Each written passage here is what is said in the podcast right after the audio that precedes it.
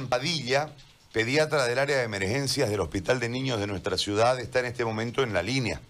Yo le agradezco, doctora, por este contacto y queremos escuchar lo que usted nos quiere comentar en relación a, que están impagos. Si es tan amable, por favor, de explicarnos. Hola, José Gary. Buenos días, buenos días a toda la población. Bueno, lastimosamente, hoy no, no hay buenas noticias para nosotros porque hasta la fecha de hoy, que ya faltan poquitos días para que acabe el mes de julio, no se nos ha cancelado los haberes del mes de junio. Imagínese, José Gary, nosotros que no hemos dejado de trabajar ni un solo día en la pandemia, hemos hecho un esfuerzo grandísimo para llegar desde nuestros hogares hasta nuestra fuente laboral yo que tengo hijos chiquitos tengo que llevar a mis hijos a la casa de mis padres, que son adultos mayores, poniendo en riesgo, porque si yo me enfermo, se enferman mis hijos, se enferman mis padres. Mi esposo también es médico, para cuando tenemos que trabajar tenemos que, hacer ese esfuerzo. Imagínense otros, otros médicos, otras enfermeras. Estamos desde hace tres semanas pidiendo que se nos cancele. Nos dicen mañana, de acá dos días, por último, el día viernes nos dijeron de que no sabían cuándo, que había muchas bajas en el Ministerio de Salud y que todo depende del Ministerio de, Hacienda. José Gary, mire, nosotros para hacer un turno de 24 horas, por ejemplo, yo ahorita estoy ingresando a mi turno, nos dan al mes un barbijo N95. ¿Sabe qué necesito yo ahorita para trabajar? Un Total 6 M3 que vale alrededor de 1.700 bolivianos, José Gary.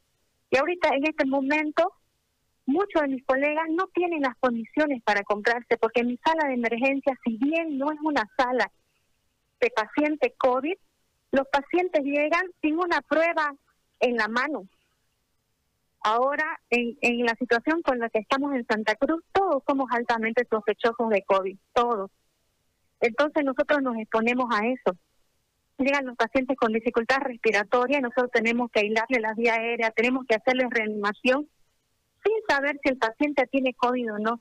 Y en nuestro equipo de protección personal que utilizamos, desde el, desde el casco, desde las gafas, desde los barbijos, desde las batas, todo, Gary, es, es un gasto importante. Y, todo, y, la, y todas las batas y todo eso se desecha, sin contar muchas otras cosas más que se gasta porque tenemos que desinfectar la superficie donde trabajamos cada seis horas, José Gary, y todo, todo esos desinfectantes nosotros compramos con nuestro sueldo.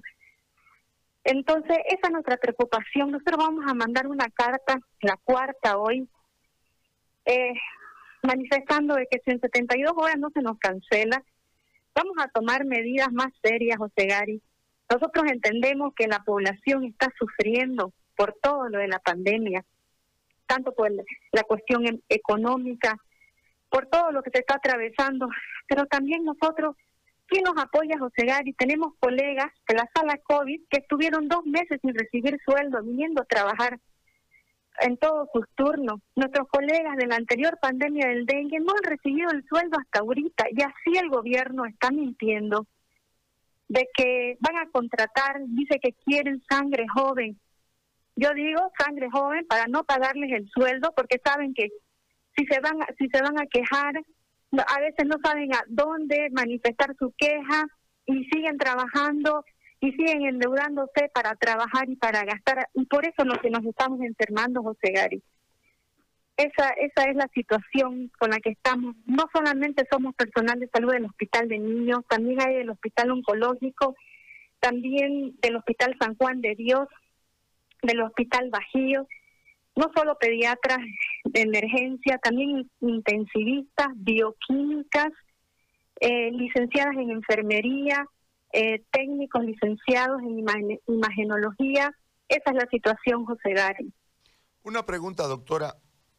Usted me decía hace un momento, hablando del tema de la bioseguridad, que ustedes, muchos de ustedes, o casi todos ustedes, están comprando sus eh, equipos de bioseguridad y me hablaba de un incremento sustancial. Yo tenía registrado que el N95 estaba más o menos promediando los, qué sé yo, 60 bolivianos, 50 bolivianos, una cosa así.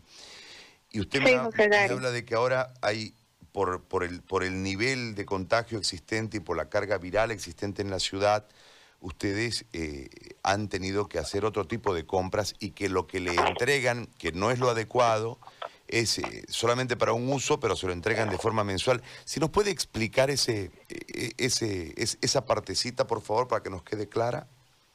Claro, José Gary. Lo que pasa es que hay niveles de protección y nosotros en este momento ya tenemos que usar protección nivel 3.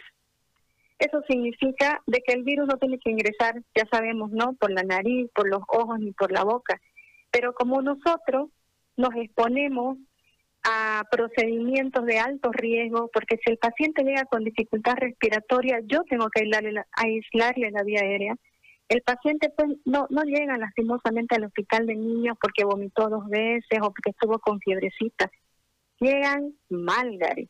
Entonces tenemos que hacer reanimación cardiopulmonar y yo como jefa del servicio, jefa del turno, perdón, como jefa del turno, soy la primera que tengo que estar encima del paciente para salvarle la vida. Entonces tenemos que, por ejemplo, yo ahora, me, encantaría mandarle una foto, se la voy a mandar después.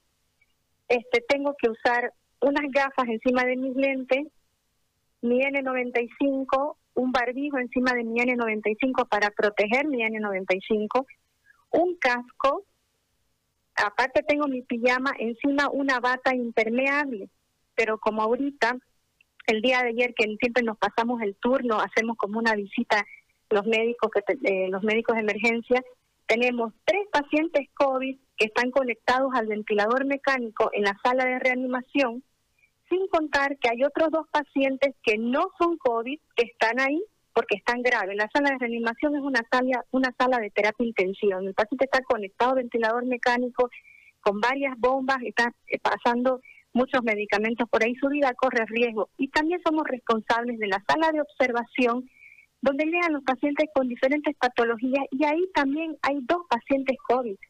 Se tratan de, de, de, transferir a otros al servicio COVID que está lleno, saturado, no hay espacio al Hospital de la Pampa, al Remanso, donde se manejan los pacientes COVID, pero no hay espacio, todo está saturado, José Gary. Imagínese usted, acaba de decir de que el pico va a venir en septiembre, entonces nosotros tenemos que entrar como unos astronautas al hospital para protegernos. ¿Y qué es lo que pasa con el otro pacientito, digo yo, con el otro pacientito que no tiene COVID? El riesgo que corre, José Gary, el riesgo que corre.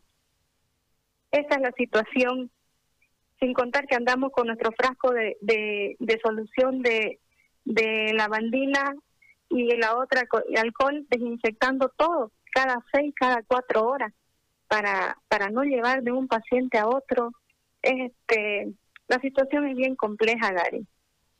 Ahora, en cuanto a los... No sé si, no sé si expliqué lo que me preguntó. Sí, explicó, doctora. ¿Y la situación económica, qué, cuánto les deben en total? ¿Qué es lo que les deben y a cuántos les deben?